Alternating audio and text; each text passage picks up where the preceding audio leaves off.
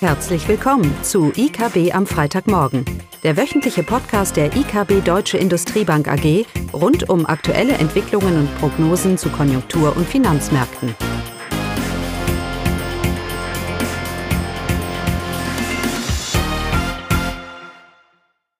Hallo und willkommen zu IKB am Freitagmorgen. Heute nur mit mir, Klaus Bauknecht. Drei Themen oder Fragen stehen heute im Fokus. Erstens, wie ist der jüngste Renditeanstieg in den USA zu werten? Zweitens, wie sind die deutschen Konjunkturdaten zu werten? Passt das alles noch in die Prognosen und Erwartungen, die man für die deutsche Wirtschaft dieses und nächstes Jahr hat? Und drittens als Sonderthema, wo ist eigentlich das Brexit-Chaos? Ja, los geht's. Die US-Renditen haben sich jetzt doch nach oben bewegt. Wir kommen von einem Tief von 0,5 Prozentpunkte für zehnjährige US-Renditen. Jetzt liegen wir bei etwa 0,77. Und die Frage ist, warum? Und dementsprechend auch, ist es nachhaltig? Nun, ein Argument, warum sie steigen, ist ganz einfach, weil die Konjunktur in den USA nicht so desaströs ist, wie man das sicherlich noch vor ein paar Wochen und Monaten erwartet hat. Die Konjunkturerholung in den USA wie auch weltweit ist doch deutlich schneller und positiver, als es die Prognosen noch angedeutet haben. Ist es nachhaltig, dass diese Renditen ansteigen? Das ist eine andere Frage, denn die Fed hat in ihrem jüngsten Protokoll zur letzten Sitzung wieder betont, dass die Zinsen frühestens, wenn überhaupt, erst in 2023, also die Fed Funds Rate, angehoben wird. Also die Fed macht weiterhin Druck, ähm, dass sich hier noch ja auf Jahre nichts verändern wird. Es versucht, die Zinskurve flach zu halten, auch am langen Ende. Und wir erinnern uns, langfristige Renditen sind wichtig in den USA für Immobilienfinanzierungen, für, dies, für das Refinanzierungspotenzial, die sogenannten Prepayments. Und von daher will sie sicherstellen, dass diese Zinskurve doch relativ flach bleibt, damit ihre expansive Geldpolitik einen hohen Einflussgrad hat. Nachhaltig erachten wir das allerdings nicht, weil zum einen die Fed die Zinsen noch lange nicht anheben wird, zum anderen, weil auch die US-Konjunktur ja, das Chaos ist, ist erstmal ausgeblieben. Die Erholung ist da. Im dritten Quartal wird sie mit um die acht Prozent wachsen. Aber, und das hat auch die FED, es reicht nicht, was jetzt oder bis jetzt an Stimulierungsmaßnahmen umgesetzt worden ist. Die US-Wirtschaft braucht weitere Stimulierung. Da ist die FED sehr deutlich, weil eben die Probleme hier vor allem reales Einkommen und der Arbeitsmarkt hier doch sehr deutlich sind. Zwar kommt die Arbeitslosenquote runter, aber sie liegt immer noch mit knapp unter acht Prozent auf einem extrem hohen Niveau. Also der Konjunkturausblick ist weiterhin, wenn auch nicht, nicht mehr desaströs, aber immer noch mit hohen Risiken behaftet. Und so sollte diese jüngsten Anstiege in den US-Renditen nicht überbewertet werden. Übrigens sind die Bundrenditen auch ein bisschen angestiegen. Natürlich, die sind im Sog der Fettzinsen oder der, der US-Renditen. Ähm, auch hier erwarten wir eher, dass das nicht nachhaltig ist. Wir wissen alle, die Geldpolitik der EZB, ähm, dass hier auf Jahre noch nichts passieren wird und dass die Zinskurve im, in Europa oder für Bundrenditen die Zinskurve doch extrem flach bleiben wird.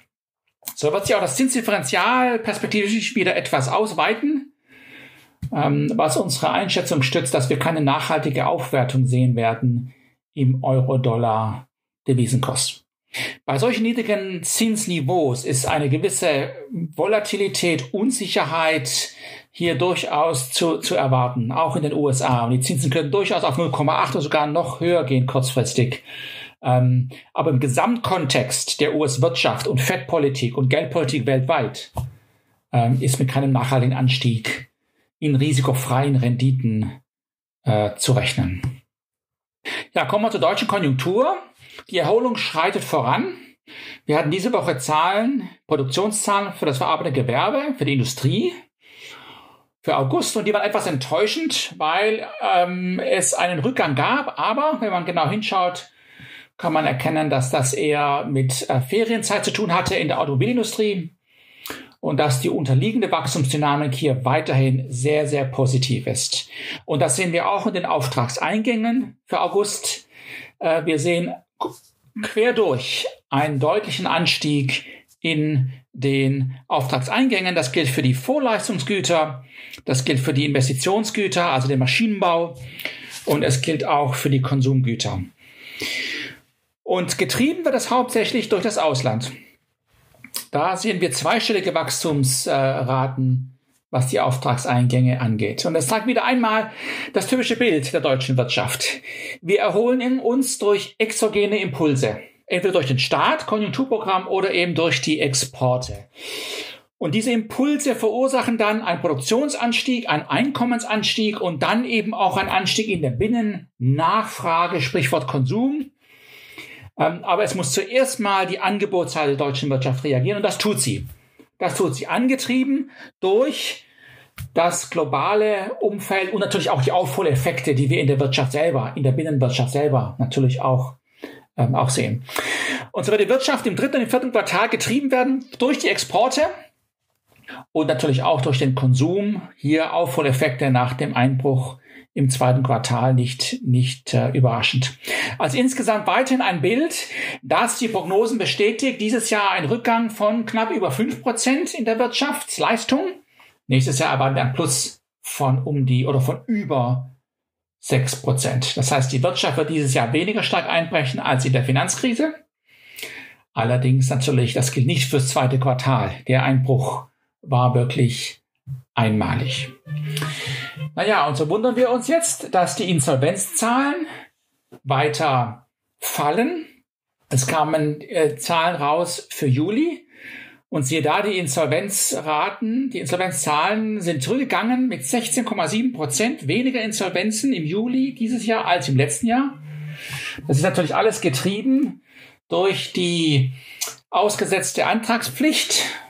Ja, wir wissen das ja. Seit Oktober ist allerdings ein Insolvenzantrag bei Zahlungsunfähigkeit wieder verpflichtend. Nur bei Überschuldung ist es noch bis Ende des Jahres ausgesetzt.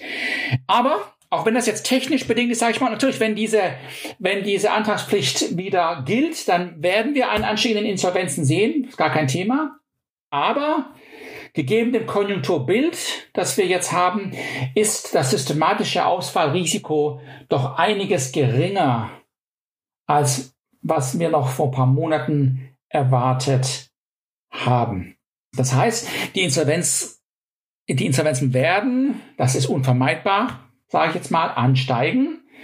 Ähm, allerdings ist das alles noch überschaubar und sollte sich auch nicht äh, hinziehen. Also das in 2022, 2023 ist eine Stabilisierung oder sogar wieder ein Rückgang zu erwarten, weil wir eben hier davon ausgehen, dass die deutsche Konjunktur und die Weltkonjunktur weiter Fortschritte macht, auch wenn diese Fortschritte, diese Erholung natürlich nicht unbedingt linear äh, ist.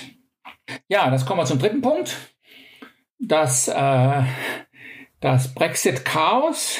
Nachdem das Referendum stattgefunden hat in 2016, da hat, haben die meisten Volkswirte ein sehr düsteres Bild für Großbritannien prophezeit. Nicht nur, wenn mal der Brexit stattgefunden hat, sondern auch im Vorfeld, nach dem Referendum erhöhte Unsicherheit und so weiter und so fort wird Investitionseinbruch zu einem Investitionseinbruch führen und die britische Wirtschaft sehr deutlich belasten. Ja, das hat irgendwie nicht stattgefunden. Der proklamierte wirtschaftliche Einbruch hat nicht stattgefunden und, das ist jetzt der Punkt heute, er sollte auch im Falle eines harten Brexits nicht so stark ausfallen, wie oftmals vermutet. Das zumindest mal ist unsere These. Warum? Weil es sich doch einiges getan hat in der britischen Wirtschaft die letzten vier Jahre. Ein deutlicher Anpassungsprozess ist erkennbar. Und der ist angetrieben durch die anhaltende Schwäche des britischen Pfunds. Und dieser Anpassungsprozess ist auf der Angebotsseite, denn er dämpft die Abwertung, den Einfluss von möglichen Zöllen auf britische Exporte und stärkt natürlich die preisliche Wettbewerbsfähigkeit des Investitionsstandorts Großbritannien, aber ist auch auf der Nachfrageseite erkennbar, denn die Abwertung führt zu einer Anpassung im Lebensstandard der britischen Bevölkerung. Da kommen wir nicht drum rum. Das reale Einkommen ist unter Druck, er sinkt sogar möglicherweise. Und damit natürlich wächst der Konsum einiges schwächer. Und das ist bereits die letzten Jahre erkennbar. Das heißt, wir sehen diese Anpassungsprozesse und der ist auch notwendig auf der Nachfrageseite, weil natürlich über höhere Löhne und steigende lokale Inflation ähm, erodiere ich natürlich die Abwertung des Pfunds. Das ist ganz entscheidend für diese britische Wirtschaft. Zum Leid des britischen Konsumenten, dass das reale Einkommen relativ moderat nur wächst oder sogar rückläufig ist, damit die Lohnstückkosten eben hier nicht deutlich ansteigen und dieser Preiswettbewerbsvorteil des Pfunds dann wirklich zum Tragen, zum Tragen kommt. Der Punkt hier ist, dass ein No-Deal-Brexit, und keiner weiß jetzt, wie es am Ende ausgehen wird, ein No-Deal-Brexit wird sicherlich die britische Wirtschaft belasten kurzfristig. Aber wir sollten die mittelfristigen Entwicklungen nicht ganz so negativ sehen, weil wir eben die letzten vier Jahre bereits deutliche Anpassungsprozesse in der britischen Wirtschaft sehen. Und der Haupttreiber, nämlich das britische Pfund, real preisbereinigt, weiterhin relativ schwach ist. Das ist übrigens auch ein Punkt für unsere für die Doom- und Gloom-Propheten der Corona-Krise. Man kann argumentieren, kurzfristig V oder U und so weiter. Und sicherlich bleiben dieses Jahr, nächstes Jahr herausfordernd. Aber mittelfristig ist das Bild für eine Wirtschaft, die sich anpasst und für eine Wirtschaft, die den Anpassungsprozess nicht verhindert, für eine Wirtschaft, die eben nicht zurückgehen möchte, versucht zurückzugehen zum alten Normal, zur alten Normalität. Für diese Wirtschaft ähm, ist der mittelfristige Ausblick genauso positiv, wie er vor Corona war. Ganz einfach, weil sie sich anpasst ähm, und weil man nach vorne schaut. Das ist natürlich manchmal ein schwieriger Spagat, vor allem für die Politik. Zu welchem Maße dämpfe ich eine Krise und zu welchem Maße erlaube ich, dass sie wirkt in der Wirtschaft? Ähm, aber mittelfristig ist für eine wettbewerbsfähige, flexible Wirtschaft hier der Ausblick weiterhin relativ positiv, wenn er denn vorher so war. Davon bin ich überzeugt. Ja, mit diesen positiven Worten schicke ich Sie jetzt ins Wochenende. Tschüss. Das war das wöchentliche IKB am Freitagmorgen. Sie wollen immer über neue Ausgaben informiert bleiben? Dann direkt den Podcast abonnieren. Oder besuchen Sie uns unter www.ikb-blog.de slash podcast.